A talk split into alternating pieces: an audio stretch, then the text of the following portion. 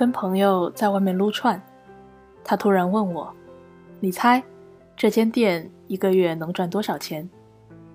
我环顾一周，四十平不到的店面，横竖不过几张方桌，荤素一架，串串两块。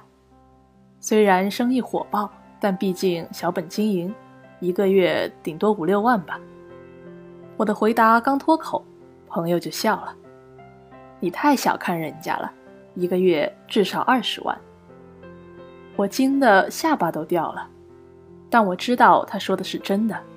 这店老板娘是他的好友，一个四十几岁的中年女人，穿衣打扮十分朴素，手上、脸上都有常年劳作留下来的疲惫痕迹。她走在人群里，不会有任何一个人猜到她的收入是一个普通白领的数十倍。中国有句古话。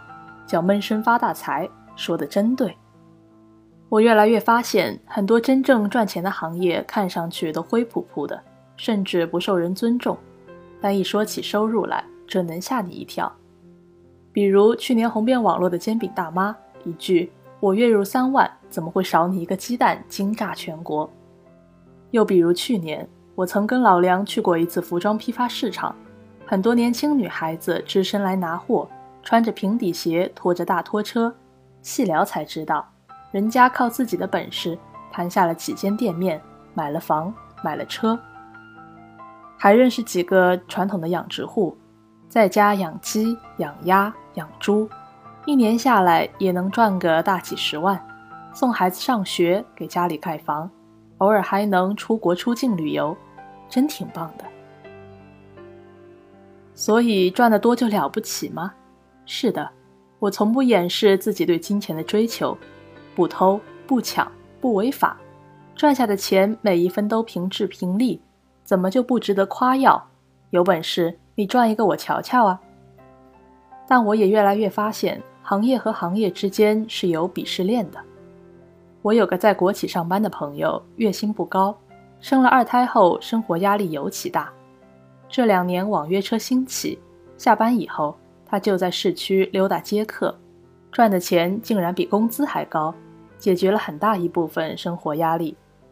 但在很多人眼里，这份兼职是丢人的，甚至于朋友自己都说最怕约到公司的同事，人家嘴上不说，心里都会笑话的。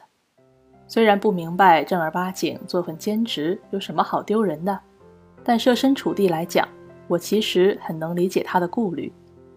毕竟，在许多人的观念里，那高墙大院、机关写字楼里的才是光鲜体面的工作，其余的都是二道贩子、工坊作业，上不了台面。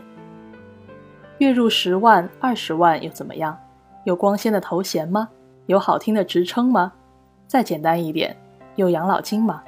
没有，那就是个社会混混，运气好发了点小财，不值一提。自古以来，国人就崇官抑商。从前商人就上不了台面，如今当然没人敢堂而皇之说这话了。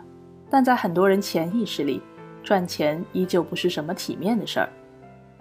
在互联网上赚钱就更不是什么体面的营生了。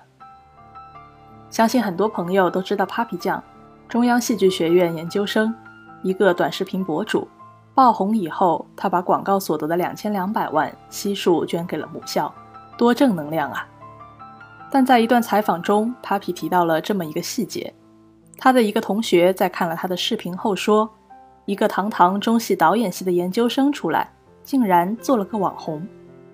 网红这个职业是不光鲜的，至少在这句话中有这个含义。很多人想不明白，不就写个段子、拍个视频、炖点鸡汤吗？有什么了不起？凭什么赚这么多钱？事实上，这却恰是我最喜欢这个时代的地方。它让人人都有了出头的机会。会讲笑话的能靠段子赚钱，会写文章的能靠写字赚钱，蛋糕师能上网开账号教大家如何裱花，拉面师傅也能走红，凭借一手削面的功夫。多好的时代呀！互联网的兴起。让怀才不遇真正成为了过去式。但凡你有一技之长，都能在这个社会被人发现，凭什么瞧不起人家呢？真没有谁的钱是大风刮来的，网红的钱也不是。淘宝网红雪梨曾经和女助理拖着七个箱子去纽约拍摄，怀着孕挺着大肚子，依旧连轴出差拿货看板做直播，有什么丢脸？电竞主播 Miss 靠玩游戏收入数亿，为了保持肌肉的习惯性记忆，跟人聊天双手都在练指法，又有什么丢脸？当然，不可否认，相对于在各自岗位上同样兢兢业业的上班族。他们的收入的确称得上暴利，但我依旧不认为这要成为诟病这个行业的原因。你要明白，所谓市场经济，就是有需求才有供应。瞧不起毒鸡汤和淘宝款，但如果没有人喜欢，它又是怎么火起来的？俗也好，low 也好，都在一定程度上反映了大众需求。朗朗乾坤，谁还不是俗人一个？承认这一点没有那么难。当然不是金钱至上论，哪怕我再爱钱，不干不净、坑蒙拐骗的钱，我也觉得不该挣。我只是觉得，赚钱这回事儿不应该有鄙视链，行业之间更没有高低贵贱之分。体制内的不比体制外的高一截，高新科技也不比传统产业有头有脸。你笑人 low 逼的时候，说不定人家也在笑你穷逼。傲慢和偏见并不彰显高贵。反而暴露了你的狭隘和无知，更没有鼓励大家以赚不赚钱来评价一个行业。我自己、我爸妈、我丈夫，都是不起眼的行业，默默拿着微薄薪水的从业者。一蔬一饭、一砖一瓦，都是自己辛苦挣来的。哪怕薪水并不多，吃的都是一碗本事饭，没什么丢人的。谁敢笑话我，抽他大耳刮子。真正令我反感的。是人们毫无缘由的优越感，以及被面子拖累的生活观，死要面子活受罪。就像我认识一哥们儿，每到月底就找人借钱，一家老小等着养。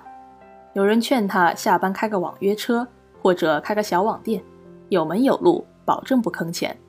他就是不愿意，没别的原因，就是抹不开脸，嫌这玩意儿丢人。这玩意儿丢人，每天伸手管人借钱就不丢人。都是出来混三餐的，何必有个高低贵贱呢？面子是重要，但面子不会替你养家糊口，不会替你拉扯孩子。平时在光鲜亮丽，到了买房买车有急有难的时候，照样焦头烂额。